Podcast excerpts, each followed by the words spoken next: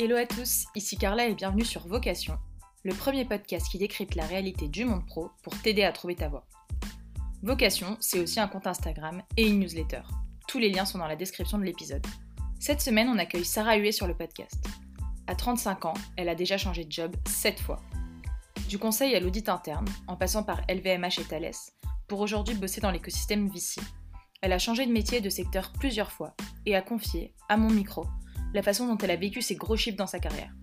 Un épisode décomplexant où Sarah nous partage les opportunités qu'elle a su saisir, mais aussi nous parle de l'importance de savoir que rien n'est figé. On a parlé notamment de l'entrée dans le monde pro et de pourquoi c'est important de dédramatiser le choix du premier job, de faire des sauts entre différents métiers et secteurs pendant sa carrière, de l'importance de la diversité dans le monde du VC et plus généralement au poste à responsabilité, du syndrome de l'imposteur et de comment se sentir à sa place et oser aller parler aux gens en entreprise, de comment faire ses choix, rebondir, changer de job et surtout dédramatiser tout ça. Un épisode qui nous a, nous aussi, vraiment fait réfléchir sur l'importance des décisions pro qu'on prend quand on est jeune et surtout qui nous a aidé à décomplexer tout ça. On espère que ça vous plaira et je vous souhaite une très bonne écoute.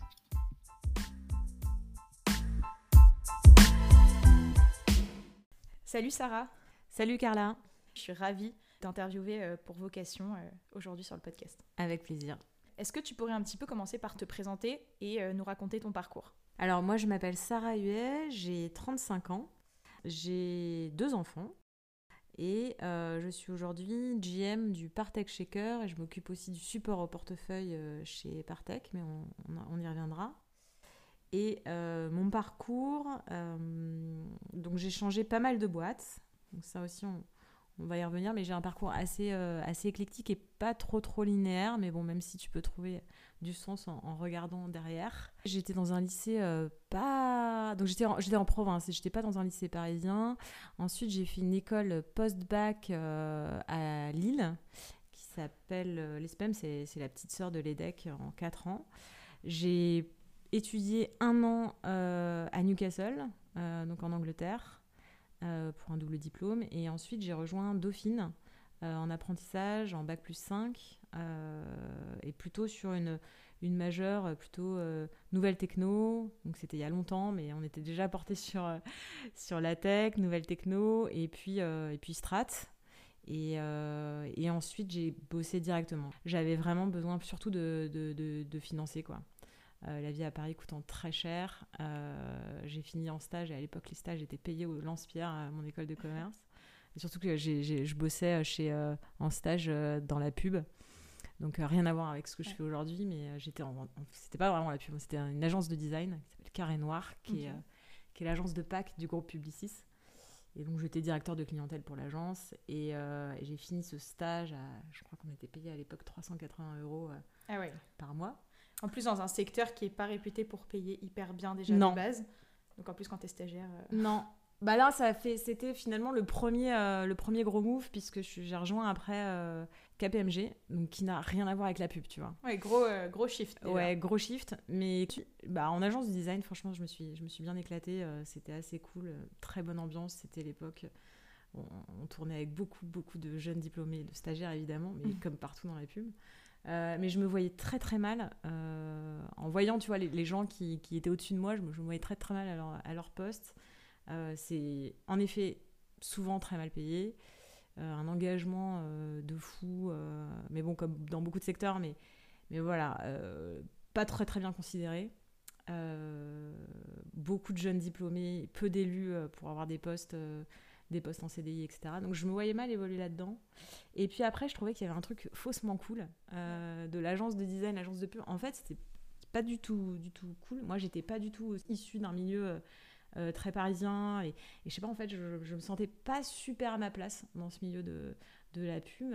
et finalement, bizarrement, je me suis sentie beaucoup mieux à ma place quand j'ai rejoint un cabinet financier, quoi. Euh, je sais pas si c'est en soi vraiment le job, mais c'est vraiment dans, dans, dans, les gens qui m'entouraient, la façon de travailler. Euh, tout le monde était sur un pied d'égalité. C'était un moment quand même où on était en quasiment en uniforme, hein, en cabinet financier. Mais mine de rien, ça met tout le monde euh, sur un pied d'égalité. Et comment tu as choisi Donc, du coup, tu nous dis que c'était pas forcément pour le job, mais c'est plus l'ambiance du coup que tu as bien aimé chez KPMG. Comment tu as choisi de faire ce shift? Qu'est-ce qui t'a motivé à quand même postuler bah, pour, pour faire du coup de la finance? Ouais, alors c'était finance et strat. Hein. Je bossais pour le conseil, donc j'ai commencé ma, carrière en Big Four, mais plutôt en conseil. Donc là, tu retrouvais un peu le côté conseil que j'avais en agence de Pâques, finalement, avec, tu vois, de la propale, aller vendre à des clients. Enfin, ça avait quand même un peu, un peu de similarité, même si l'objet était très différent. Et en fait, tout simplement, mais comme beaucoup de mes choix, euh, j'ai rencontré mon master euh, d'apprentissage, du coup, euh, chez KPMG, qui avait fait Dauphine.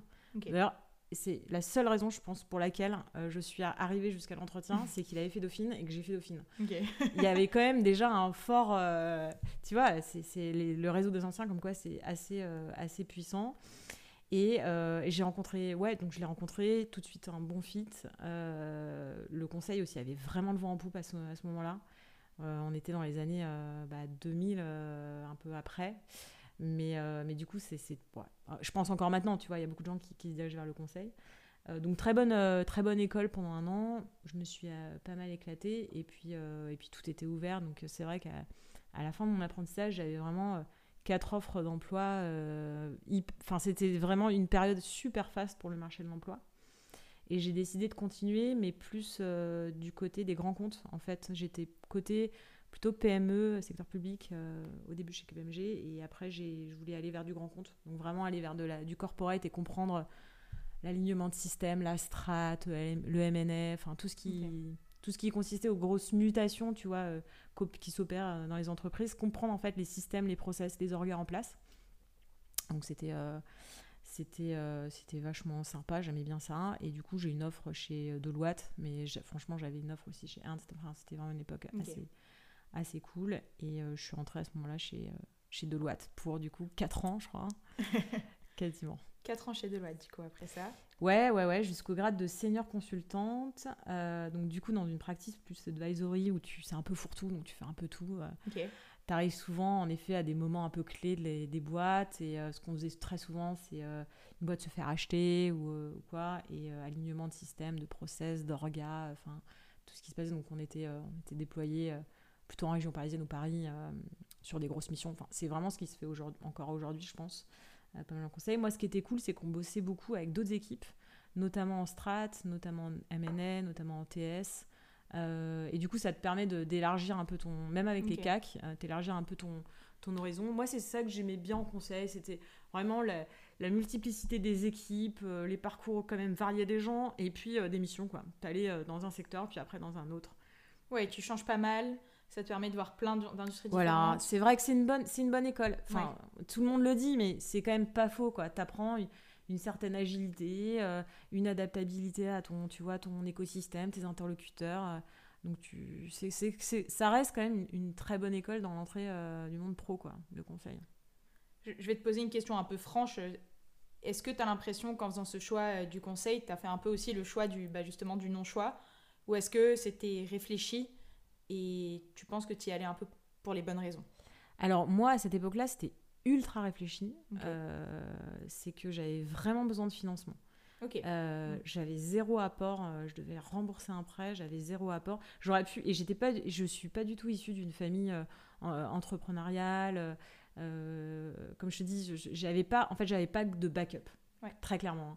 Hein. Donc j'ai choisi d'aller vers le non-risque et c'était pour moi un gros gros soulagement à cette époque.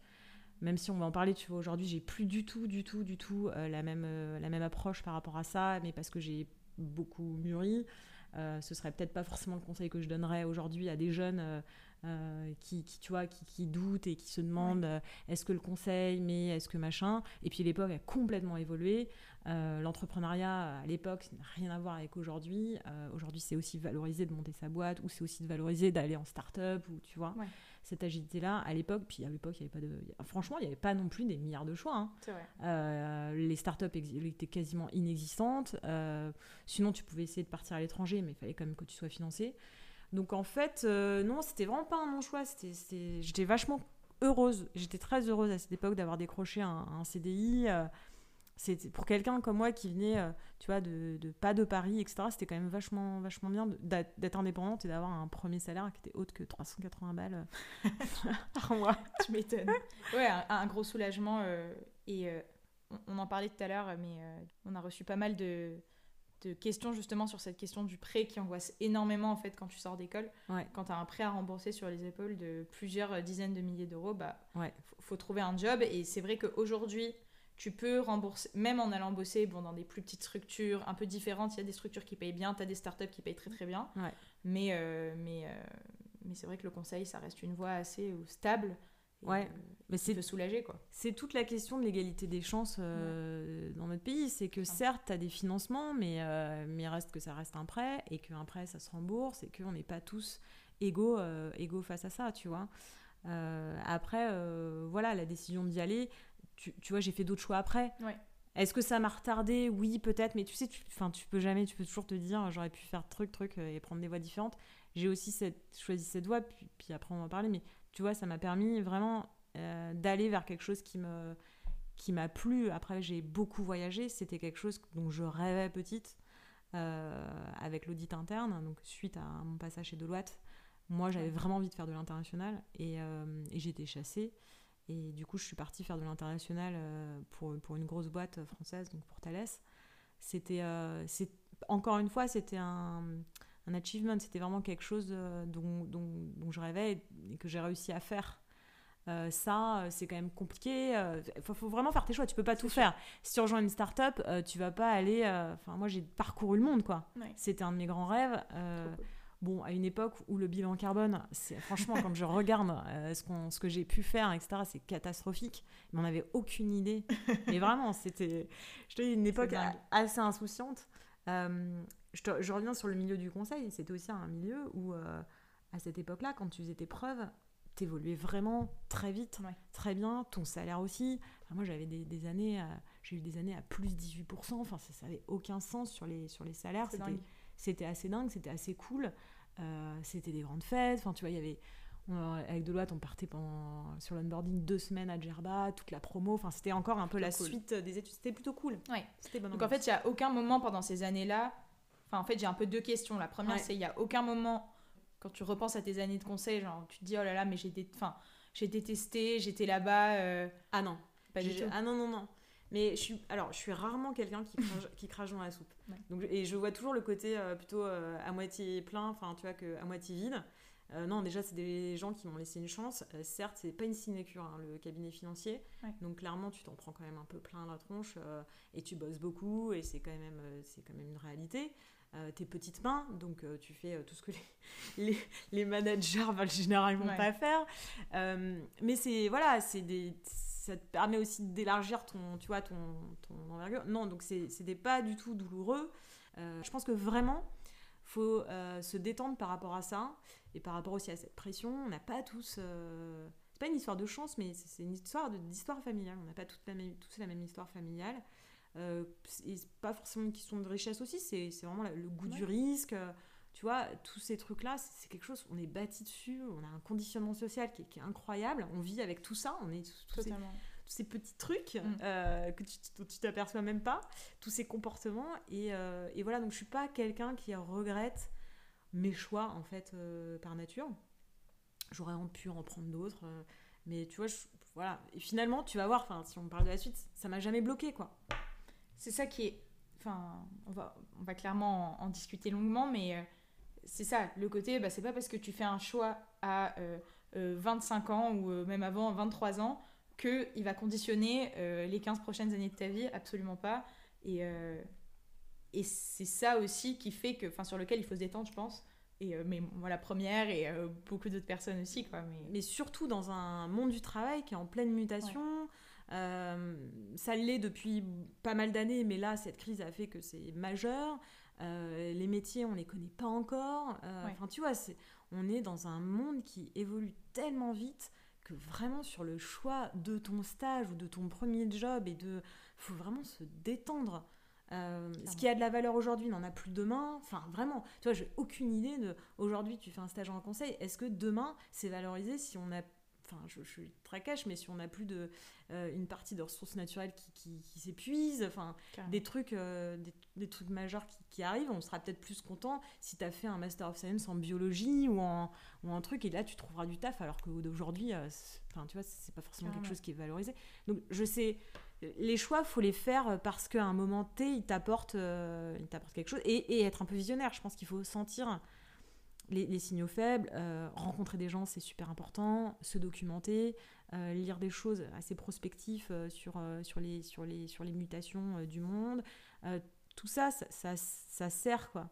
Mais mais il faut vraiment se détendre sur je rejoins une boîte, je rejoins un, je me souviens, enfin, mais j'étais pareil. Tu avais l'impression que c'était, euh, ça y est, tu, tu, rejoignais le luxe, tu allais faire du luxe pendant toute ta vie. Totalement. Euh, tu rejoignais du marketing, tu allais faire du marketing, ou d'où l'entrepreneuriat, ou tu étais étiqueté start-up, ou tu étais étiqueté secteur public, ou je ne sais quoi. C'est faux. Et, c'est, et ça l'est d'autant plus aujourd'hui. Après, ça reste que si tu veux. Enfin, il faut quand même être. Enfin, le monde du travail, c'est quand même un milieu, un monde assez, euh, assez impitoyable parfois et, et, ça vient pas tout seul, et euh, c'est de la persévérance. Et quand tu as un objectif, mhm. euh, de le travailler, c'est vraiment, enfin c'est ça, la méthode des petits pas, etc. C'est, on va reparler de switch collectif et tout, mais euh, il y, a, y, a, plein de, il y a plein d'écosystèmes et de communautés qui peuvent vous aider là-dedans. mais, mais bon, ça, ça, demande un effort. On passe pas de ouais, euh, de la pub à la finance, après, euh, tu vois, euh, l'aéronautique, la sécurité, puis après j'ai fait un move chez LVMH. Enfin, non, ça s'est pas fait simplement. Mais l'histoire, c'est toi qui la racontes aussi. Carrément. Et justement, du coup, en parlant du fait que ça se fait pas simplement, tu nous parlais de ton rêve un petit peu quand tu étais encore en école de faire de l'audit interne. Tu savais que. et de voyager. Tu savais que ça allait prendre du temps et que c'était pas le premier job que tu allais avoir à ta sortie d'école. Est-ce que euh, en allant, alors déjà, est-ce qu'en allant en conseil, tu savais que tu n'allais pas y rester euh, toute ta vie et que c'était un peu dans l'optique aussi de faire ça après? Ouais, clairement, je savais que j'allais faire 4 ans jusqu'au grade de senior cons. J'avais quand même un peu mon truc en tête. Hein. Euh, j'allais décrocher le titre et après j'allais me tirer. Ça, c'était assez clair. j'ai appris plein de trucs, mais j'avais pas du tout envie d'aller jusqu'à grade de manager, d'aller vendre des missions, etc. Enfin, c'est pas un truc qui me, qui, qui me plaisait. Euh, donc je voulais me servir de ça pour faire autre chose. Et en effet, pour faire de l'international, euh, euh, moi, ma, chanson préférée, c'est Voyage, Voyage de Désirless, tu vois, depuis que je suis née. Donc c'est un truc, c'est un truc très, très profond. voilà, j'avais envie aussi de, travailler dans des, dans des cultures différentes et avec des, aussi avec des, gens de, de, nationalités différentes, etc. Et je l'ai vraiment, je l'ai vraiment trouvé avec avec Thales, puis après euh, avec LVMH. Euh, Thales, qui est une, entreprise incroyable française, euh, avec des passionnés de l'aéronautique, de la sécurité, du spatial, enfin déjà des trucs vraiment techno, mais, mais très hardware, un peu bien au soft, mais bon, voilà, des, des, des, des, personnes expertes dans un domaine des, très pointu, des domaines de pointe, tu vois, technologique. donc c'était quand même un univers de passionnés et ça j'adorais. on était un, pareil, une équipe de, jeunes, euh, plutôt seniors, enfin jeunes seniors, quoi, et avec des gens beaucoup plus expérimentés du groupe. Euh, donc ça, c'était incroyable. J'ai fait, euh, j'ai fait 3-4 ans avec, avec cette équipe.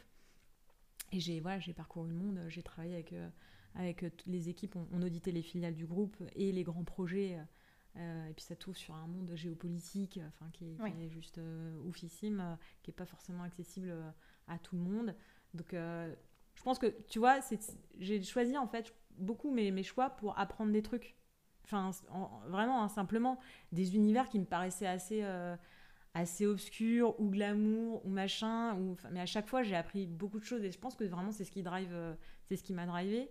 Alors peut-être que je me lasse assez vite, mais je pense qu'on est tous un peu comme ça finalement. Enfin, une fois qu'on fait le tour d'un sujet, on a envie d'apprendre euh, ailleurs. Et c'est aussi, je pense, en vrai, hein, je pense que j'espère que le monde du travail va évoluer vers ça, mais euh, que d'embaucher des gens, et ça dépend du hard skills, etc., et ça dépend en même temps euh, de tout, mais euh, d'embaucher des gens experts dans leur domaine, c'est parfois pas forcément un bon truc. Si tu prends quelqu'un qui est extrêmement motivé, qui a envie de donner, il va apprendre le job. Bon, je te parle pas de, quelqu'un pour développer en Python ou en Java. Là, forcément, il faut un peu compliqué ou, ou, médecine ou enfin voilà des jobs, des jobs comme ça. Non, mais mais sur nos jobs un peu, tu vois, tertiaires, faut quand même redescendre. moi, je pense que la motivation fait quand même beaucoup. Ton soft skills, ta capacité d'adaptation, d'apprendre rapidement, ta réactivité, machin. Tout ça, voilà, c'est pour ça que c'est possible en fait. C'est pour ça qu'on peut switcher et, que les, tu trouves toujours quelqu'un qui va te donner ta chance et, et qui voit aussi ton potentiel. Et puis l'histoire, tu la racontes. Là, euh, évidemment, de passer de, de, Thalès à LVMH, etc. Mais tu, voilà, moi j'ai raconté une histoire, ça, fonctionne quoi.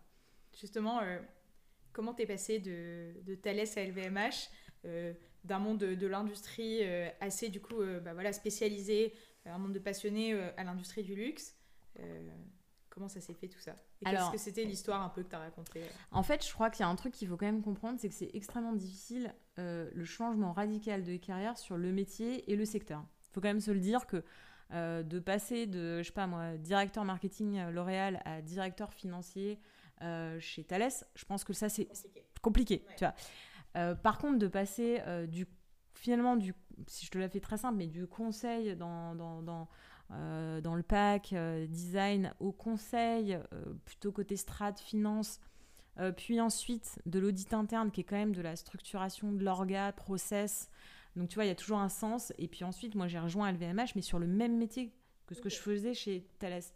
LVMH, c'est un peu, c'est quand même une des, c'est la plus belle entreprise française pour moi.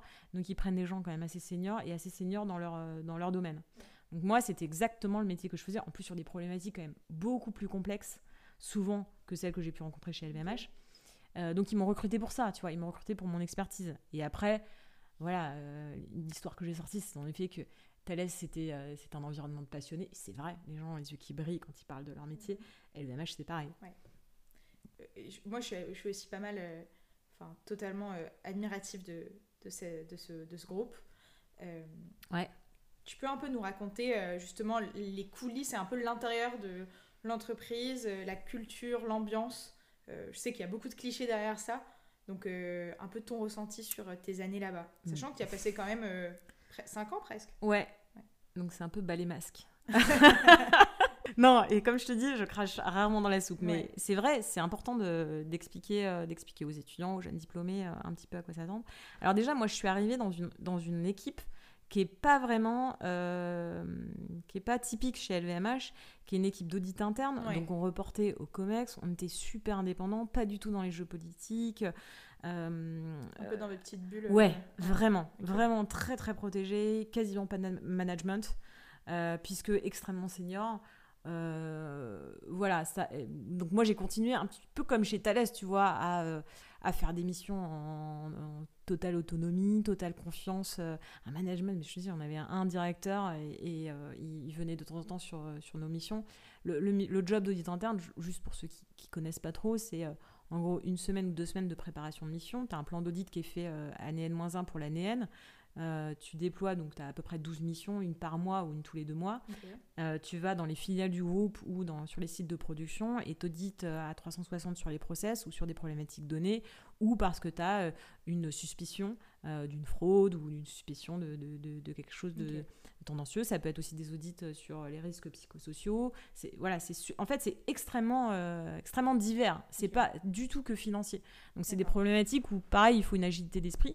Et puis LVMH c'est un groupe comme Thales, hein, c'est très gros, euh, tu as 70 marques, 5 euh, divisions, donc tu passes du, champagne euh, au, chez Sephora, la distribution sélective, ça n'a rien à voir. tu vois, tu as cette même agilité d'esprit-là. À la différence de Thales, quand je suis arrivée, gros choc culturel en effet, puisque LVMH, c'est une entreprise qui, qui est très décentralisée. Donc en fait, si tu veux, tu as des, tu as des marques qui sont quasiment, euh, quasiment des, PME à part entière, mhm.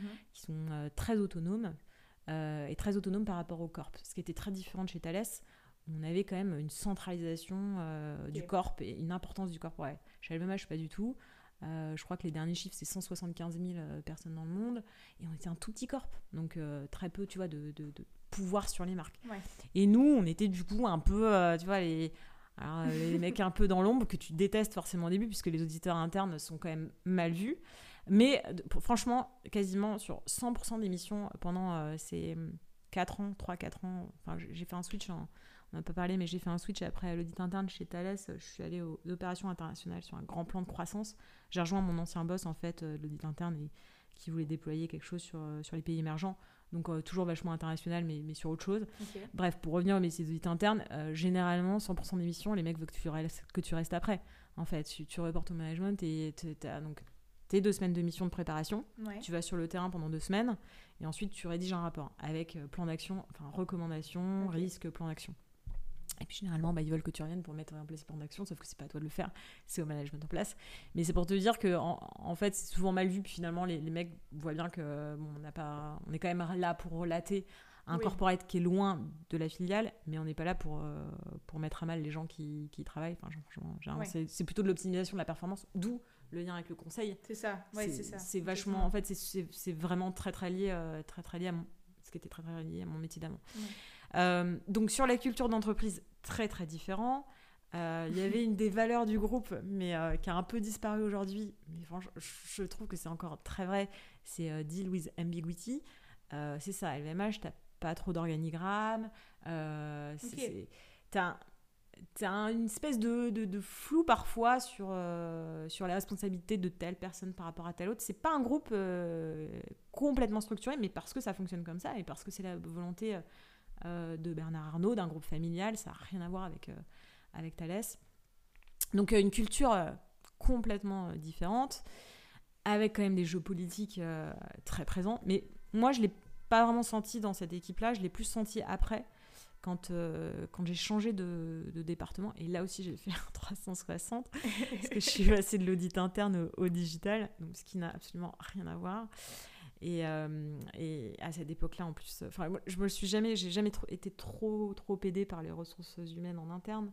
Euh, même si je garde de très bons rapports, mais voilà, je pense que quand on a un objectif, que ce soit dans un corps, etc., franchement, il faut, il faut vraiment prendre un bras le corps soi-même le truc et, y aller.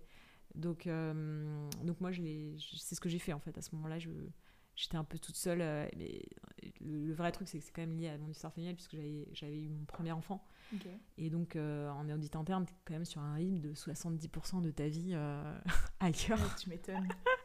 Qu'à Paris. C'était, ça devenait un petit peu compliqué. Donc, ça devenait un petit peu complexe euh, avec un, un, kid, un bébé et tout. Et du coup, j'ai cherché un peu euh, ce que je pouvais faire en interne euh, d'autres. J'avais vraiment envie, tu vois, d'impacter le groupe. J'ai été voir du côté des HR, il y avait un gros plan, un, gros, gros truc à ce moment-là qui s'appelait Bing LVMH sur, sur un move côté HR de toutes les, de, de toutes les, entités.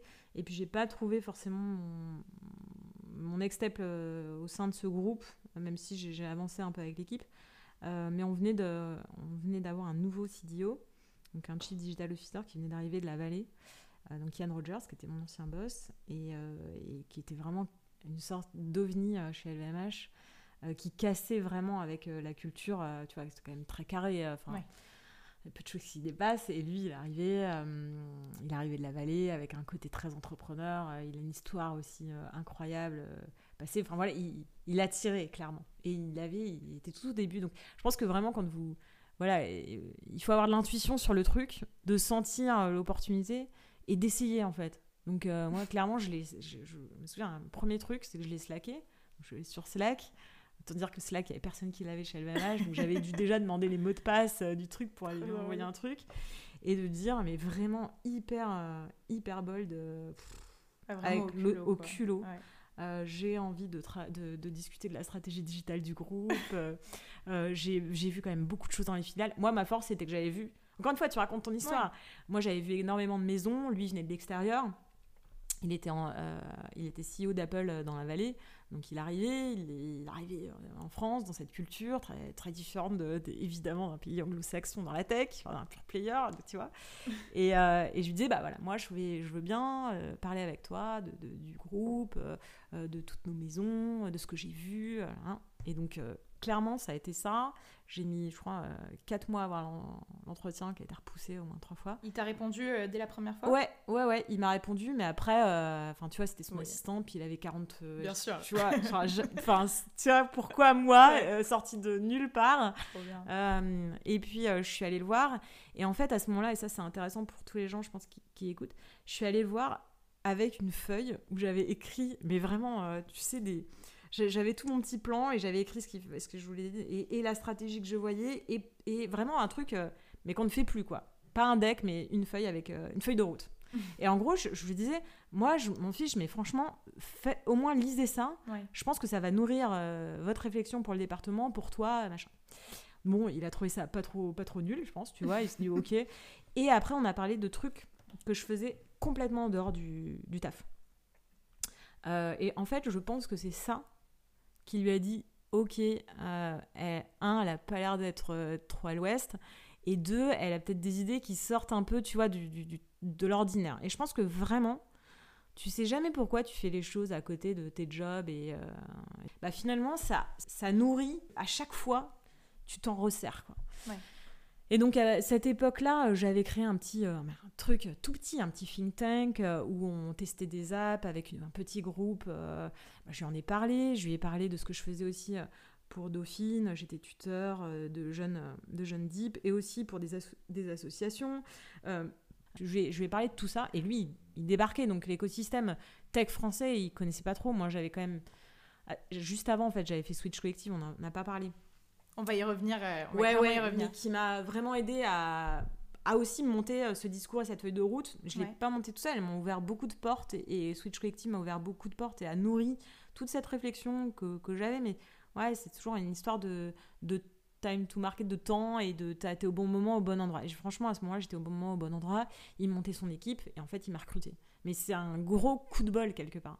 Coup de bol ou pas, parce Ouais. que j'avais quand même bien préparé mon truc. Coup de bol, mais quand même, tu l'avais préparé et tu as quand même eu le, le courage de lui envoyer un message. ce qui- Ah mais oui Enfin, est-ce que tu penses que c'est une qualité un peu que tu as en toi et ça fait partie de ta personnalité Ou bien c'est quelque chose que tout le monde devrait faire, genre saisir ses opportunités euh, de cette façon-là? Bah moi, je pousse tout le monde à le faire. Tous les jeunes euh, qui, depuis, euh, ont travaillé avec moi. Et je suis contente parce qu'il y en a quand même pas mal que j'ai fait recruter chez, dans toutes les boîtes où je suis passée. Chez Deloitte, chez Thales, chez LVMH. euh, tous les jeunes qu'on rejoint. Et je pense que quelque part, c'est ça, c'est insuffler le truc de mais au pire, qu'est-ce qui se passe? Ouais. Au pire, il se passe rien. C'est sûr. Donc, en- quelque part, je suis, c'est sûr que c'est quelque chose pour moi et je suis quelqu'un de, voilà, d'assez, euh, d'assez euh, extraverti et j'ai pas peur et je me pose pas mille questions, même si tout est toujours très préparé. Mais j'ai, j'ai en effet pas peur de beaucoup de choses. Ouais. Donc, j'y vais. Mais euh, c'est quelque chose qui se travaille aussi. Tu vois, on n'a pas parlé, mais j'ai fait pas mal de théâtre euh, plus jeune. Euh, je pense que tout le monde devrait euh, faire de l'impro, aller, tu vois, aller contre ses peurs, aller contre Ouais. ses trucs. Et ça, ça se travaille en fait. C'est quand même le, le truc des petits pas, ça se travaille. C'est sûr. Bah, moi, je veux bien tes conseils, hein, parce que honnêtement, je pense que s'il y a un truc, bon, c'est très perso, mais la chose qui me fait le plus peur sur Terre, genre littéralement, c'est l'impro, je pense. Ah ouais? Mais tu sais que ça, tu peux le faire tous les jours. hein.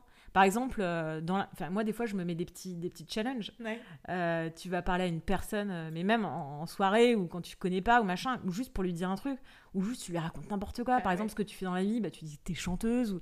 Moi, j'adore faire ce genre de truc et voir la réaction des gens, c'est trop drôle. Mais je pense qu'il y a Tu risques vraiment rien. côté. C'est ça. Il y a vraiment un côté. Le tu risques rien, pour moi, il, Il est bleu. il faut que je travaille dessus énormément, mais Ouais. euh, bah, typiquement, du coup, vu qu'on parlait d'LVMH, moi j'ai fait un stage chez L'Oréal, euh, mon premier, tout premier stage de césure. Ouais. Et pareil, hyper politique comme boîte. Et on te dit, quand t'es stagiaire, on te pousse énormément et on te dit, il faut que tu fasses toutes les semaines au moins un déj avec euh, un directeur marketing ou bien avec une personne de la boîte. Et mais moi, j'étais incapable de faire un seul déj.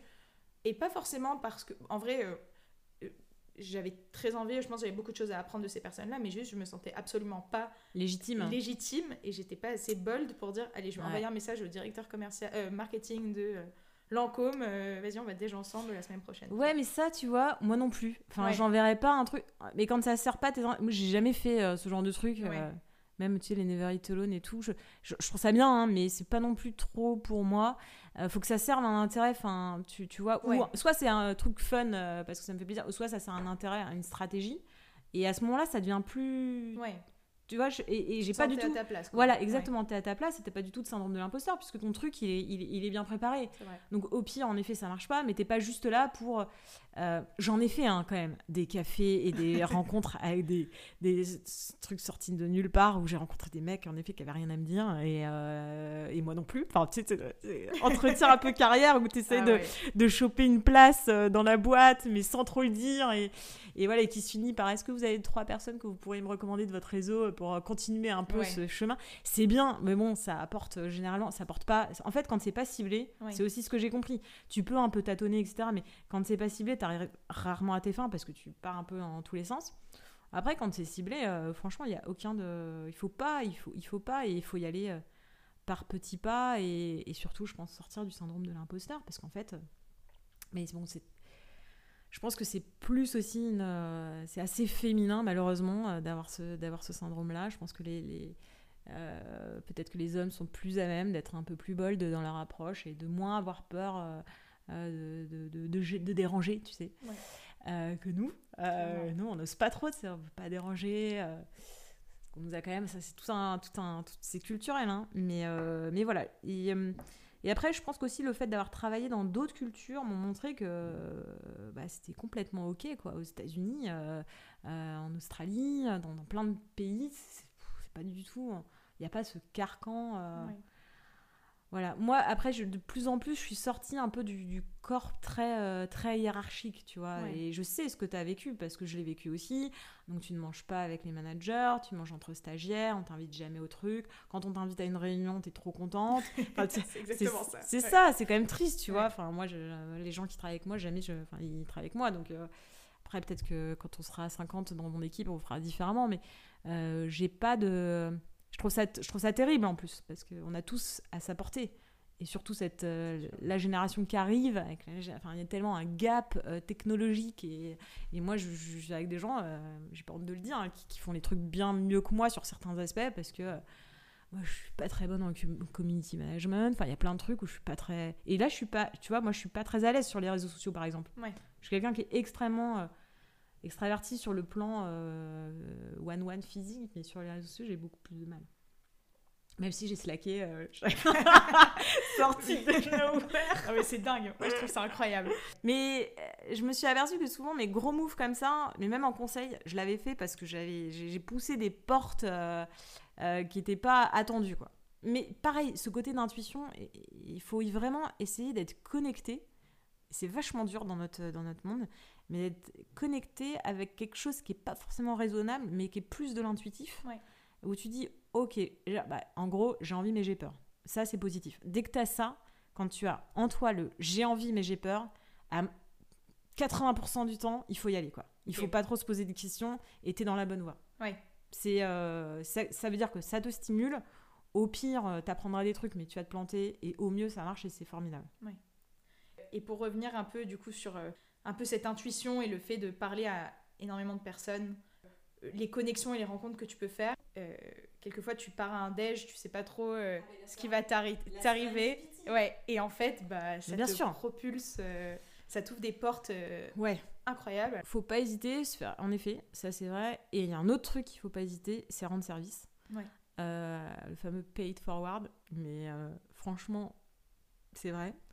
Parce que tu as très souvent des retours d'ascenseur. Ouais. Tu le fais pas que pour ça. Tu le fais quand même un peu, un peu pour ça. Et, euh, et généralement, c'est quand même. euh, voilà, le, le bien apporte le bien, quoi. Je, pas stigmatiser, mais, mais c'est quand même vrai. Donc, euh, donc le pay it forward, c'est la serendipité, c'est clair. Et le pay it forward aussi. Même si, bon, euh, on était dans un monde très meet-up. et Il fallait, euh, tu vois, aller à tous les trucs et Ouais. les rencontres. Enfin, moi, j'en ai fait des milliers, des milliers. Euh, mais c'est vrai. Et, et souvent, mes moves, je les j'ai fait parce qu'en effet, j'étais à ce moment-là avec cette personne-là et il s'est passé un truc. Donc, voilà. Mais je pense qu'il y a un moment, il faut se focus aussi sur ses objectifs et de retravailler en chambre sur. moi, un truc que j'ai fait très très souvent dans ma vie, c'est un brainstorming, c'est-à-dire je suis au milieu. D'ailleurs, tous les, franchement, je le fais très souvent. Euh, mes objectifs à court, moyen, long terme, mais même au niveau familial. Euh, qu'est-ce qu'on qu'est-ce qu'on veut faire? Est-ce qu'on est content de notre situation maintenant? Enfin, sans que ça devienne un projet, tu vois, sous Excel, mais euh, est-ce qu'on est content maintenant? Qu'est-ce qu'on serait content plus tard? Euh, Les plus, les moins de cette décision? Enfin, Ouais. de temps en temps, de bosser en chambre, ça, ça aide. Et aussi de relire les trucs. Un truc que je fais, c'est pas forcément tu sais, les bonnes résolutions, mais où tu écris, ça peut être une note où tu écris, voilà, pas les trucs que je veux faire avant 30 ans, tu vois, pas dans ce détail-là, mais, mais euh, tes objectifs un peu de l'année, puis de voir aussi qu'il faut se féliciter, que tu as réussi sur certains trucs, tu as planté certains, certains autres. Carrément. Voilà, et les trucs que tu plantes, franchement, faut aussi croire au destin. Parfois, c'est pas forcément les trucs euh, qu'il fallait pour toi. Carrément. Moi, les trucs que j'ai plantés, euh, moi, je les ai plantés et c'était peut-être pas fait pour moi. Et, tu me reparles de mon époque. Je suis pas la même personne aujourd'hui que j'étais quand j'ai commencé dans le conseil il y a, il y a 13, 14 ans. Ouais. Et tu, tu j'aurais pas du tout fait ces choix-là si j'étais la personne d'aujourd'hui, tu vois. Et justement, euh, on parle des choix que tu as fait. Euh, et je pense qu'il faut qu'on y vienne parce que moi, c'est un, sujet qui m'intéresse euh, énormément et je pense qu'il intéressera aussi énormément toutes les personnes qui nous écoutent. Ce, le choix d'être allé chez, chez Switch Collectif, justement, et d'avoir du coup suivi leur formation. Qu'est-ce que ça t'a apporté et pourquoi tu es allé à ce moment-là de ta carrière Du coup, c'est quand tu étais chez LVMH. Ouais, c'était exactement entre les deux jobs. Donc c'était à la fin de ma période d'audit interne et franchement là j'étais vraiment perdue. J'ai ok, euh, le truc être charge chez LVMH ça va pas me plaire, mais qu'est-ce que je vais faire? Et puis surtout en audit interne, tu sais, j'avais vu un peu tous les métiers qui est quand même hyper riche comme groupe. J'avais quand même vu un peu tout jusqu'au patron de pays et c'était pas des jobs qui me faisaient rêver, tu vois. Euh, peut-être que c'était culturel. Enfin, je pense que je me retrouvais non plus non plus dans, dans l'aspect corporate du truc. Enfin, c'est un peu une pas une crise identitaire, mais bon, ouais, je pense que comme tout, euh, crise de sens et tout. Euh, et donc j'avais besoin vraiment de me recentrer. Bon, Switch, ça a été une des formations euh, les plus incroyables que j'ai fait de ma vie, et Dieu sait que j'en ai fait pour surtout en, corporate et tout. Donc j'en ai fait beaucoup, et Switch, ça a été un des trucs assez très marquants pour moi. J'étais la deuxième promo. Donc Switch Collective, pour ceux qui ne connaissent pas, c'est un peu un bilan, euh, un bilan et un travail sur soi. C'est quand même assez développement personnel, hein, euh, et, euh, mais pour travailler, pour travailler ton next step, travailler tes aspirations et puis, puis rencontrer autre chose derrière. Bon, ça a explosé. moi, je l'ai fait il y a, je crois, il y a 4 ans. maintenant, ils en sont, je crois, à la cinquantième promo. Enfin, c'est un truc énorme. tu as des communautés dans tous les sens. moi, j'avais été abasourdie par la pluralité des, des, des, profils. Euh, ça allait rien, déjà la deuxième promo hein, de, du jeune diplômé, euh, euh, à la personne qui bossait aux affaires étrangères, à moi qui étais en grand groupe, à des gens qui avaient planté leur boîte, enfin vraiment tout un tas de profils.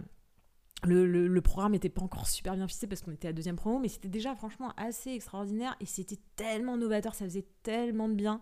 Déjà, rien que de se retrouver ensemble, de se dire, ok, en fait, c'est pas grave. Tu vois, on a tous des ressources, il faut juste se poser. Et puis, donc, euh, la démarche, c'est vraiment du coaching. Donc, euh, c'est une promo déjà, c'est une promo. Alors, je sais plus combien ils sont maintenant, mais euh, je suis maintenant, je suis marraine des promos, donc je viens un peu pitcher, pitcher mon switch, pitcher mes switches, et puis leur expliquer qu'en effet, c'est pas grave de se tromper, c'est pas grave de pivoter, etc. mais donc, tu été une communauté, donc généralement quand même bienveillante, de gens qui, qui, qui qui sont amenés à, à, pivoter dans leur carrière. Donc c'était un peu tous dans le même mindset, dans le même état d'esprit. Et puis, euh, et puis surtout, ça marche en coaching. Donc tu as un binôme et généralement qui te fait travailler un peu sur toi. Donc c'est et la démarche de coaching, c'est pas une démarche très intrusive, c'est c'est juste la personne qui répète ou qui euh, met en lumière des choses que tu lui dis et ensuite tu rebondis et tu avances comme ça par petits pas. Donc, euh, donc tu avais ça et puis après tu avais vraiment un, une ouverture sur plein d'écosystèmes différents, notamment l'écosystème de la tech puisque les Clara et Béa qui ont monté Switch étaient très proches euh, de, The Family, étaient très proches euh, de l'écosystème euh, tech, surtout à Paris.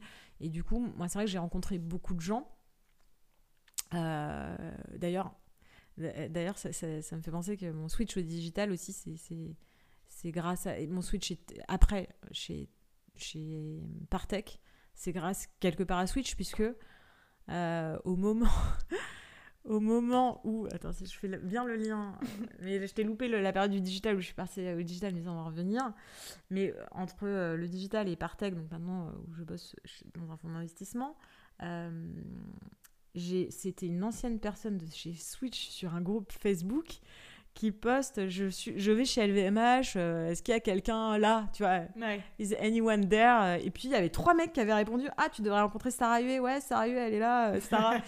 et en fait, c'était que des mecs qui avaient fait Switch, quoi. Et donc le mec m'a rencontré à ce moment-là, et le mec, c'était le MD de Techstars Paris, qui est un, accélérateur new-yorkais venu à Paris. Je l'ai rencontré et Ensuite, il m'a onboardé en tant que mentor sur le programme Techstars. Et c'est comme ça que j'ai connu Partech. Donc finalement, tu vois, ouais, quand je refais le lien, c'est grâce quelque part à, cet engagement-là, un moment, euh, un moment T, quoi. Donc, euh, donc Switch, incroyable. Je pense que vraiment, euh, ça, ça, a beaucoup, beaucoup d'avenir. Il y a peu de, de, il y a peu d'outils pour la mobilité interne. Euh, et franchement, pour, pour, avoir bossé dans des grands groupes, c'est quand même très compliqué les mobilités internes. Hein. C'est sûr. Tu es souvent seul, c'est pas les mêmes DRH en fonction des zones. On parle de, tu vois, de l'orientation euh, post-études, mais l'orientation après euh, dans le milieu professionnel, c'est très compliqué. Clairement. Et ce switch collectif, du coup, toi, tu l'as fait de toi-même pendant ouais. Ouais, j'ai financé, ouais. Tu l'as financé. Ouais, ouais. Et euh, ce qui en est sorti, c'est qu'il fallait que tu fasses du digital. Comment t'es arrivé à, cette, à cette conclusion? Bah non, non, non, c'était pas sorti là. Alors moi, ah, je suis quand même. Euh, non, bah si, un peu, mais je suis avec quelqu'un euh, qui est dans l'univers de la tech depuis le démarrage, donc mon mec, et, et j'ai toujours été un peu en périphérie de cet univers-là. Je me suis très longtemps dit que c'était vraiment pas pour moi. Enfin, franchement, je, je, je, voyais vraiment pas le. Et puis, voyant que quand même, l'univers entier, le monde entier euh, était connecté. Je bon, euh, à mon avis, c'est quand même la suite, tu vois. C'est la suite de l'histoire. Euh, chez LVMH, j'avais bien compris que toutes les maisons étaient en train de se digitaliser, qu'il y avait des enjeux énormes, que aussi sur les marchés asiatiques, ça a explosé, que nos concurrents y allaient. Enfin, c'était la fameuse feuille de route, tu vois. Donc j'avais quand même un peu creusé le truc en me disant, ok, mais en fait, c'est aussi la suite pour le luxe, c'est la suite pour plein de marchés. donc c'est indispensable de, de, commencer à comprendre et tout. Et, et en fait, mais c'est purement opportunistique, c'est juste que ce département se créait, il y avait beaucoup d'enjeux, beaucoup de possibilités, et comme je dis, je l'ai senti, mais c'est rien de plus qu'une sensation, et après j'ai travaillé mes armes pour, euh, pour y arriver. Donc j'ai rencontré beaucoup de gens grâce à la Switch, euh, par la communauté, mais pareil, côté assez bold, et puis pas mal de meet-up, pas mal de trucs, euh, pour avoir des choses à dire, des choses à dire le jour J. Bon, après, euh, quand je suis arrivée, j'ai. Mais, en fait, comme partout, franchement, euh, l'aéronautique, j'y connaissais rien. Euh, j'ai jamais été une grosse fan du luxe. Enfin, j'ai toujours été dans des milieux, dans des milieux et même après en, en fonds d'investissement. voilà, moi, j'ai jamais fait d'investissement, je faisais pas d'investissement avant. c'est sûr que les premières réunions, c'est compliqué, tu sais, tu, tu, prends des notes, tu, quand même, tu style que tu comprends des trucs, mais bon, bah, tu prends des notes, puis après, tu, tu vas des gens, tu trouves tes alliés en interne qui, qui t'aident à t'aiguiller. Bah, c'est pareil, en fait. Tout, mais tout le monde est pareil. Une fois que tu te dis, c'est vachement aussi, tu vois, tu, c'est pas grave, quoi. Une fois que tu dis que tout le monde. Carrément. Voilà, t'arrives dans. Puis il y a des acronymes de partout, dans toutes les boîtes, dans tous les secteurs, dans tous les trucs. Donc, faut redescendre, c'est pas grave. Ce que je trouve cool dans ce que tu dis là, et pareil, un peu décomplexant, c'est qu'on se dit toujours quand on cherche notre premier job notamment, je vais arriver, je vais rien comprendre, ça va être ouais. faire, je suis pas fait. Un peu le syndrome de l'imposteur en mode c'est parce que c'est mon premier job donc je vais rien y comprendre et je suis pas à ma place. En fait, à chaque fois que tu changes de job, enfin, bah ouais, c'est une bonne chose ou une mauvaise. Enfin, moi je trouve que mais si, c'est une bonne hein. Mais oui, c'est une bonne euh, chose. C'est qu'à chaque fois que tu changes de job, tu te retrouves dans un nouvel environnement et tu vas devoir réapprendre les choses. Donc euh, premier job ou dixième job, euh, si tu changes d'entreprise, de secteur, de. Et puis c'est ce qui est génial, non, d'apprendre toujours d'autres trucs. Du coup, tu vois, moi, mais toutes mes expériences, elles me servent euh, parce que tu as des gens aussi qui sont restés que dans une industrie ou que dans le luxe ou que dans un truc. Bah, c'est quand même vachement plus enrichissant d'avoir euh, d'avoir aussi d'avoir touché du doigt d'autres euh, d'autres sujets. Oui, bah, je suis totalement d'accord enfin sur le fait justement que quand tu changes, bah, faut, faut repartir de zéro et c'est aussi ça qui est, qui est excitant dans le fait de changer et qui est cool dans le fait de pouvoir autant changer. bah justement, on va, on va parler de ta, ta dernière expérience en date aujourd'hui, du coup, euh, chez Partech. Euh, ouais. On a un peu parlé de pourquoi tu as rejoint euh, un peu le, milieu, en tout cas, de, du digital et de la tech. Mais qu'est-ce qui t'a motivé à rejoindre Partech après cette fameuse rencontre avec le le MD de Techstars, c'est ça? Ouais. Bon alors, pour revenir quand même rapidement sur, sur le, le, département digital où j'étais, département construction, des gros enjeux, mais très politique, évidemment, parce que, parce que, bah, parce que beaucoup, de, beaucoup, beaucoup d'enjeux, une grosse bah roadmap euh, sur tout le groupe. Donc, euh, très, très, très, euh, très stressant. aussi une équipe qui se structure. Enfin, là, le poids du politique, je l'ai quand même vraiment, vraiment senti, ressenti. Et je suis partie, en fait, je suis pas restée très longtemps, je suis restée un, deux ans et demi à ce poste-là. clairement parce que je, je, sentais que je pouvais donner encore plus et qu'on me laissait pas forcément donner plus. et encore une fois, une hiérarchie, c'est des groupes qui sont très hiérarchisés, etc. et je pense que vraiment, je, j'ai eu plein de gens qui m'ont dit mais en fait peut-être que c'est toi peut-être que la culture et en fait je crois qu'ils avaient raison à un moment tu sais euh, euh, tu t'épanouis plus ben juste change tu vois c'est pas grave. Et souvent j'ai rencontré beaucoup de gens qui qui se sclérosent qui luttent euh, tu sais qui, qui, se battent pour rester mais non parce que j'ai déjà tellement donné non non non mais en fait c'est pas grave. Tu à la limite tu peux revenir plus tard avec un autre état d'esprit. Je pense que vraiment quand ça devient presque une souffrance ou, ou juste t'es plus, change. Et ben j'étais vraiment à ce moment-là après deux ans et demi. Et euh, non pas que c'était une souffrance, mais je, je me voyais pas m'épanouir quoi dans, dans ce rôle-là. Et euh, MD Techstars, en effet, ça faisait déjà deux ans que j'étais mentor euh, pour des boîtes. Et, et c'est ce qui m'a fait en effet rencontrer Partech, puisque Partech avait cofondé Techstars Paris, en fait, avec Techstars. Et ils étaient accueillis dans les locaux aujourd'hui que je gère. Ok. Et donc, euh, la dernière promo, euh, tu sais, il y a une sélection des startups avec des corporates. C'est un, programme qui s'est monté avec six corporates euh, partenaires. Il y avait en effet le partenaire, le partenaire donc l'associé en charge chez Partech, chez Partech à cette sélection. Et oui, là, clairement, je suis allée le voir. Pareil, j'avais, j'avais, bon, je, ouais, voilà, je suis allée le voir dès la première ou dès la deuxième année, je sais pas. Donc j'étais j'étais un peu dans le radar, mais ça c'est long en fait. Euh, et ça, je pense qu'il faut aussi euh, que les gens le comprennent. La patience, c'est bien aussi, tu vois, euh, de pas tout avoir tout de suite. on dit toujours, le chemin est plus important que rien. oui, mais en fait, c'est vrai parce que bon, voilà, c'est et, et, en fait, on s'est on s'est revu beaucoup pendant pendant quasiment un an et demi avec cet associé. plein de sujets, tu vois. J'ai aidé les boîtes aussi de la tech à, à, faire des choses avec les maisons d'LVMH. Ça m'éclatait bien. Euh, parfois, je bypassais euh, pas mal de gens pour le faire. Donc euh, voilà, j'étais un peu le, l'électro, parfois un peu libre, qui, qui, qui accompagne. et donc, j'ai, rencontré en effet pas mal de, pas mal de fonds d'investissement à cette époque, dont Partech.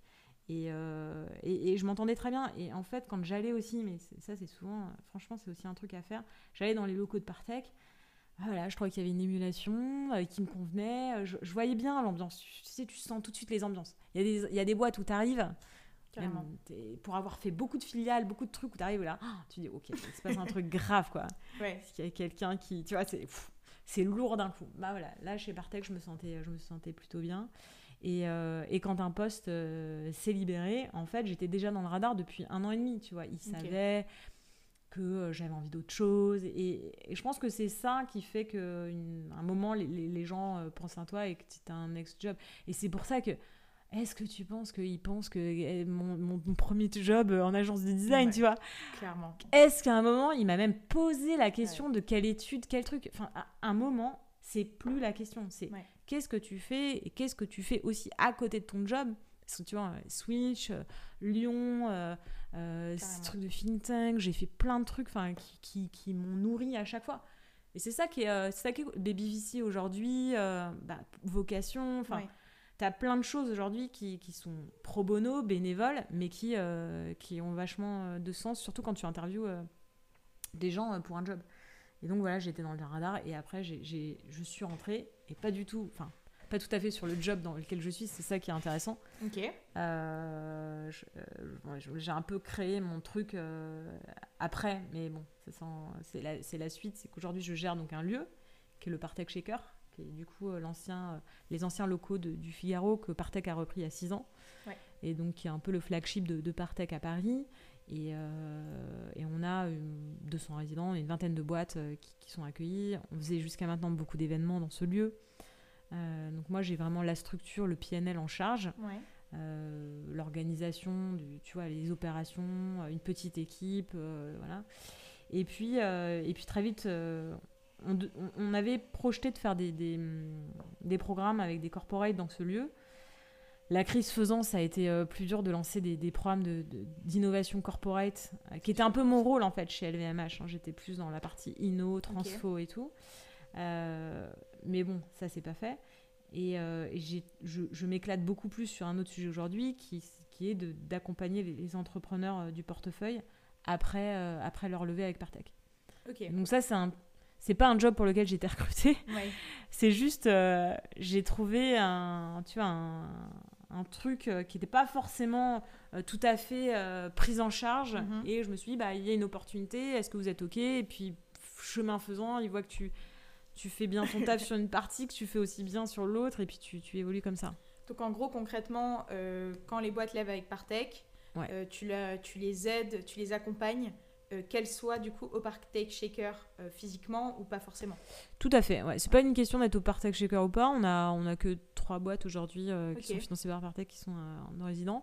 Mais mais on est toute une équipe en fait. Partech c'est un fonds d'investissement avec cinq fonds d'investissement dedans, enfin cinq fonds. donc un gros fonds français, on a 1,6 milliard sous gestion, on a 180 boîtes en portefeuille, enfin, c'est un, c'est quand même une, grosse, euh, une grosse machine. Et, euh, et, donc, pour soutenir euh, ces différents fonds, on a une équipe qu'on appelle BizDev, mais qui peut s'appeler plateforme. de plus en plus, les fonds européens sont en train de se structurer un petit peu comme ça pour soutenir les, les, fonds. Et soutenir souvent sur le post-investissement et de l'accompagnement sur des expertises ciblées. Donc, tu vois, dans, dans, mon équipe, qui est un peu matricielle en fait, ouais. Tu as quelqu'un qui s'occupe des PR et de la com, donc qui accompagne euh, les, les, boîtes du portefeuille sur ces sujets, quelqu'un plutôt sur le côté financier, sur le côté corp dev, donc les liens avec les corporates qui sont aussi LPs, donc limited partners dans les fonds, qui ont investi dans les fonds de Partech. Euh, et puis tu as euh, moi sur le côté, alors moi je m'occupe de, trois choses principalement, qui sont le recrutement, donc aider les boîtes à recruter, la formation, qu'on faisait beaucoup au Partech Shaker, puis les, les webinars. Euh, et puis euh, la communauté d'entrepreneurs avec une, une, plateforme qu'on a mis en place pour eux, euh, tous les deals négociés avec les, partenaires pour nos entrepreneurs. Donc voilà, en fait c'est un job très, très varié quoi, qui évolue aussi au jour le jour et en fonction des besoins de, de, de, nos, entre, tu vois, de, nos, de nos startups. Mais ça, c'est quelque chose, en effet, qui enfin, c'était pas sur ma, sur ma job desk au départ. Et puis euh, j'ai quelqu'un avec qui, euh, avec qui j'avance très vite depuis, depuis un an sur tous ces sujets. Euh, donc non, non, c'est très cool. Puis le, monde du VC en mutation, il évolue très vite, les autres font aussi. Enfin, il y, a beaucoup. C'est un, un, écosystème qui est en train de, de, tu vois, d'évoluer, d'arriver non pas à maturité, mais qui, qui trouve sa, sa voie par rapport à des modèles américains qui ne seront pas les modèles français, mais qui sont aussi très inspirants. Donc, euh, donc, ça, tu vois, je fais des calls avec euh, des VC américains pour m'inspirer, pour comprendre comment ils fonctionnent. Et pareil, un Super Bowl. Donc euh, sur LinkedIn, je contacte la VC operating partner de chez le fonds XX. Et, puis, et puis on a un échange. Et eux apprennent aussi nos pratiques. Bon, voilà, sans, sans disclose aucun, tu vois, sans, sans parler d'informations confidentielles, etc. mais, ouais. très, très, très bold aussi, quoi, sur ce sujet justement, euh, ça m'intéresse un petit peu qu'on parle du VC et de ta vision du VC. Euh, plein de questions pareilles, euh, très très souvent reviennent sur le monde du venture capital et beaucoup beaucoup d'étudiants jeunes diplômés bah, rêvent un jour de, bosser dans ce secteur-là.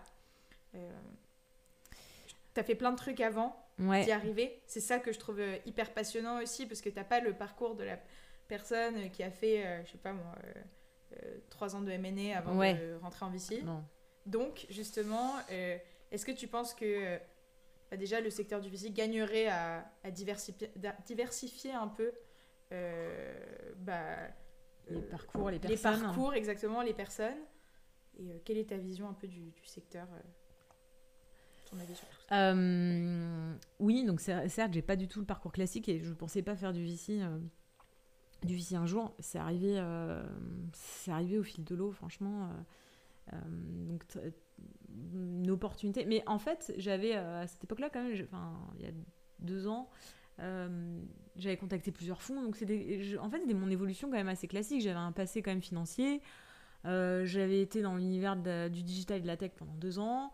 un peu aux opérations. Donc, tu vois, je voyais quand même bien mon, mon next step en VC pas forcément du côté venture pur, parce que euh, euh, parce qu'en effet, que, assez que financier quand même. Tu as une part de. de tu es quand même board members parfois et tu accompagnes. Et puis, je t'ai pas dit, mais j'ai aussi fait un peu de. Entre tout ça, j'ai investi euh, personnellement dans des startups. Donc j'étais au board, donc je les accompagnais sur leurs opérations. Des startups qui sortaient de Techstars ou pas, enfin, j'ai investi sur des projets, euh, des tout petits montants, hein, évidemment. Euh, voilà, c'est quand tu es business angel, tu, investis au début de l'aventure et c'est voilà, c'est c'est des gens qui cherchent plutôt un, advisory board avec des soutiens et du network et etc. Mais bon, du coup, ça m'avait quand même aidé à comprendre pas mal de trucs. Donc, euh, donc oui, je, me voyais bien quand même euh, aller vers le VC, aller vers l'accompagnement des entrepreneurs, parce que c'était ce que je faisais déjà en fait beaucoup. Euh, je coachais quand même pas mal de personnes et tout, donc voilà, je m'étais dit ça a quand même du sens quoi d'aller de, vers cette voie. Et puis le, comme j'avais senti, pareil, j'avais vraiment senti le, le, le move vers vers l'accompagnement des startups sur le scale, euh, l'importance non pas juste tu vois de la part d'incubateurs, d'accélérateurs, mais aussi post-invest de la part de fonds d'investissement qui ont un réseau dédié, euh, des ressources, euh, un, côté très international aussi, qui est le cas de, de Partech. Donc voilà, il y avait toute une histoire aussi que, je voyais pas mal s'écrire, donc très très intuitif à ce moment-là. Après, belle opportunité. Mais je pense que je, serais rentrée si j'avais si j'étais pas rentrée chez Partech je serais rentrée peut-être ailleurs. Enfin, j'avais, j'avais quand même d'autres pistes. Euh, en, en, revanche, il faut quand même le dire, c'est extrêmement compliqué de rentrer dans un VC. Comme je te le disais, moi, ça a été. Euh, d'ailleurs, comme les décisions d'investissement, souvent tu rencontres un VC pour, ton, pour ta boîte. Ça se fait pas en un coup de clic, à moins que tu sois sérieux entrepreneur et que tu es déjà. Mais généralement, les gens, les visites connaissent déjà, connaissent déjà soit ton profil, soit ils t'ont connu ta boîte précédente, soit euh, ils t'ont. Et généralement, ce qu'ils font, c'est qu'ils te suivent. Tu les rencontres une fois, puis ils disent Ok, on verra dans, dans 3, dans 4 mois, dans 5 mois. Envoie-moi tes KPIs, envoie-moi tes trucs. C'est un truc qui se fait dans la durée et la confiance, en fait, parce que derrière, ils investissent sur une équipe, ils investissent en toi, en toi, vraiment. Donc, euh, donc c'est pour ça que ça a duré aussi euh, pas mal de temps. Euh, et, je ne me serais jamais dit en effet que je du VC. Après, en y étant, en effet, les gens ont quand même un profil assez similaire. Euh, c'est extrêmement difficile de rentrer. Il y a peu de place. Euh, c'est un tout petit milieu, tout le monde se connaît. donc c'est compliqué.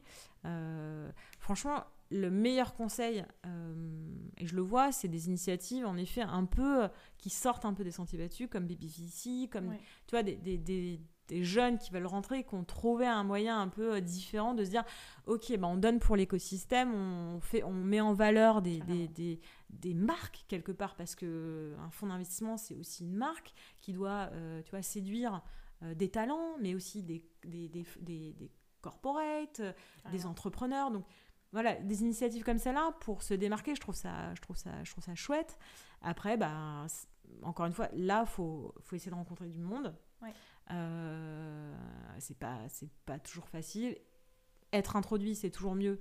Mais encore une fois, c'est un tout petit milieu, souvent très parisien. Donc quand, tu, quand, tu, quand on vient pas de, de ce milieu-là, c'est super dur, franchement, il faut le dire. Et plus de diversité, est-ce que j'y crois? Bien entendu. Euh, je suis convaincue qu'avec plus de diversité, des profils, les fonds gagneront à, tu vois, en, performance, c'est une évidence, mais comme, euh, comme pour les postes euh, de direction dans les grosses boîtes, euh, il faut absolument qu'on sorte. Mais, mais, tout simplement parce que euh, si tu prends toujours les gens qui ont le même profit, bah là, enfin, t'investis investis ou tes, tes, décisions sont toujours drivées par les mêmes choix et c'est pas forcément les, les choix qu'il faudra faire pour demain parce que demain c'est pas que un monde quoi. Totalement. Donc, donc évidemment. Et en parlant de ça, j'aimerais rebondir sur euh, euh, quelque chose dont on parlait un petit peu avant. Euh, tu me parles du coup de justement d'avoir plus de diversité à la fois dans les dirigeants, à la fois dans les personnes, les entrepreneurs, le monde de la tech, le monde du VC. je sais que tu es aussi pas mal engagé pour plus de mixité justement dans ces milieux-là. Est-ce qu'on peut en parler un petit peu? Ouais, alors en fait, le, le côté mixité-diversité, juste après mes études, venant pas euh, non plus d'un milieu, euh, tu vois, euh, qui, faisait que tout, s'ouvrait parfois facilement. j'ai aidé pas mal d'associations, nos quartiers ont du talent, une grande école, pourquoi pas moi, qui sont des plutôt, tu vois, des, des, des assos qui accompagnent des jeunes méritants, des jeunes qui n'ont pas forcément un réseau, etc. Donc j'ai toujours bossé un peu sur, voilà, plus de accompagner des gens, les coacher, ouvrir mon réseau. Enfin, vraiment, c'est quelque chose que j'ai été euh, tuteur euh, en apprentissage aussi euh, pour, pour Dauphine pendant super longtemps avant de donner des cours. Enfin, le, vraiment, le partage et l'ouverture de mon réseau, c'est quelque chose que j'ai toujours fait super naturellement. Et pour voilà, pour, pour essayer d'amener ma petite pierre à l'édifice là-dessus. Là où je suis plus engagée aujourd'hui, parce que je vois vraiment que, en effet, plus tu montes dans les échelons, moins il y a de diversité dans des milieux qui sont petits, fermés et qui quand même décident qu'un gros pouvoir de décision sur la suite, etc c'est vraiment je pense que c'est important euh, c'est important qu'on dise euh, qu'il faut en effet euh, amener plus de diversité mais de tout niveau tu vois. Et, donc étant une femme c'est un peu le premier truc évidemment pense qu'il faut en effet plus de femmes dans la tech plus de femmes entrepreneurs on est quand même encore à des chiffres qui sont tout petits hein, 7% des, des, entrepreneurs dans la tech sont des femmes c'est les derniers chiffres. Euh, voilà, on a quand même donc 93% d'hommes. Euh, ça fait peur, je trouve. Ouais, c'est un peu glaçant, tu vois. Bon, après, euh, tout, c'est pas le problème que de. c'est aussi qu'il y a beaucoup de projets qui sont portés par des hommes et du coup les femmes n'y vont pas. Donc c'est donc c'est culturel donc c'est l'école donc c'est vachement plus profond que que juste on finance pas des femmes. Enfin tu vois le, sujet c'est pas c'est pas que celui-là. Mm ça l'est, mais c'est pas que celui-là. Et, donc, il euh, y, a, plein de, causes et de sources possibles. Et du coup, je pense que euh, voilà, toutes les initiatives comme Sista, euh, les initiatives pour prolonger le congé paternité, c'est des bonnes initiatives parce qu'on va vers, vers quelque chose qui est, qui est un monde où au moins on se pose la question, tu vois. Au, moins, ça n'est pas une tendance, il y a une question de fond sur la place de chacun et, et d'un monde plus égalitaire, simplement. Mais, mais l'école joue un rôle fondamental là-dessus, et la façon euh, dont on élève nos garçons et nos filles euh, joue un rôle fondamental aussi. Euh, si toi, t'oses pas aller dis-toi que peut-être que quelqu'un de, tu vois y sera allé parce que on est le résultat de tu vois d'une éducation et donc et l'école a un rôle majeur majeur là-dessus ouais. Mais les médias aussi. Et les médias aussi, et tout ce que tu vois, la place de la femme dans les médias, euh, c'est un gros problème quand même sur ce qu'on voit dans la rue. Mais moi, même, tu vois, quand je, marche avec mes enfants, j'ai pas du tout envie qu'ils soient exposés à des trucs euh, qui, sur, sur, lesquels ils bloquent, quoi. Ou qui peuvent bloquer, ou ils s'en rendent même pas compte, parce que c'est très insidieux. Je te parle même pas des réseaux sociaux. qui est l'autre mal. Ce sera le prochain épisode. Ah ouais.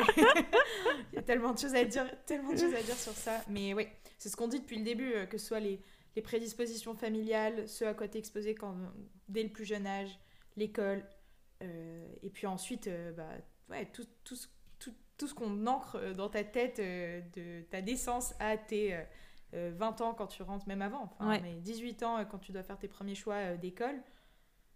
Enfin, en tout cas, il y a beaucoup de maillons et beaucoup d'initiatives, un peu chaque maillon de la chaîne, donc c'est ça aussi, je trouve, qui est assez on va dire pas prometteur, mais euh, qui, redonne un petit peu d'espoir, tu vois, mais, ça va prendre du temps. Mais je pense que si tu veux sortir un peu de tout ça, moi ce que j'ai toujours essayé de, faire, c'est aller me nourrir d'autres euh, d'autres écosystèmes ou d'apprendre d'autres euh, des choses complètement différentes de, parfois de ton milieu, du milieu dans lequel tu évolues.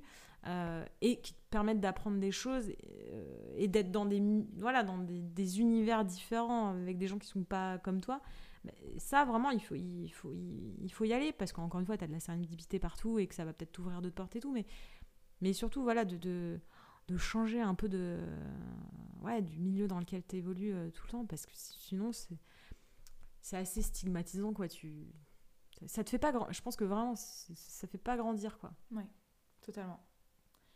Écoute, euh, je pense, euh, Sarah, qu'on a déjà euh, bien dépassé le temps qu'on s'était ah dit à la base. Je pense que cet épisode bah, aidera énormément à comprendre aussi que bah, il faut pas se, se stresser sur bah, son futur professionnel et qu'en fait il y a plein de ponts qui sont faisables, qu'il faut un peu laisser sa chance aussi aux rencontres et comme on l'a dit, je pense au moins dix fois dans l'épisode à la sérendipité.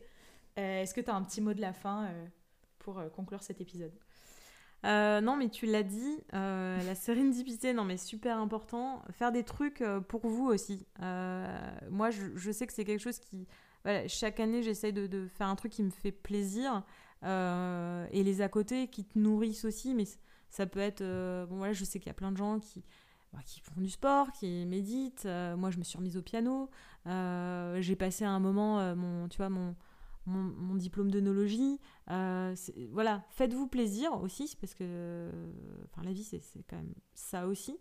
dans des, en plus, dans des moments où c'est pas forcément simple, on est en train de, vivre un moment qui, qui, est vraiment pas facile.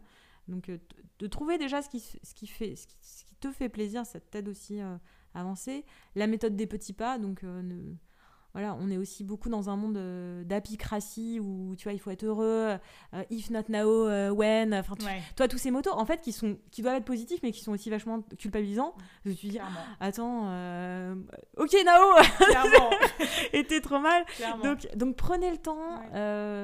franchement, c'est long, la vie est longue. Voilà, donc le, bonheur, c'est quand même quelque chose de, sacré.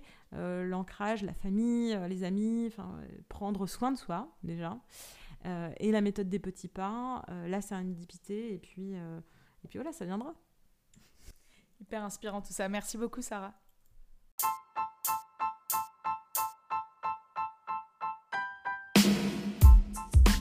Et voilà, c'est fini pour cette semaine. J'espère que l'épisode t'a plu et t'a permis d'y voir plus clair dans l'océan des métiers possibles. Pour aller plus loin, abonne-toi à notre newsletter et reçois, tous les mardis, une fiche métier ainsi que les ressources de notre invité directement dans ta boîte mail. Rendez-vous aussi sur Instagram, advocation.co, pour suivre nos aventures. On poste du contenu tous les jours pour t'aider à mieux comprendre le monde pro. Si l'épisode t'a plu, n'hésite pas à nous laisser 5 étoiles sur Apple Podcast et à partager l'épisode à des personnes que ça pourrait aider. C'est ce qui nous aide le plus à se faire connaître et ça fait vraiment la différence. À la semaine prochaine!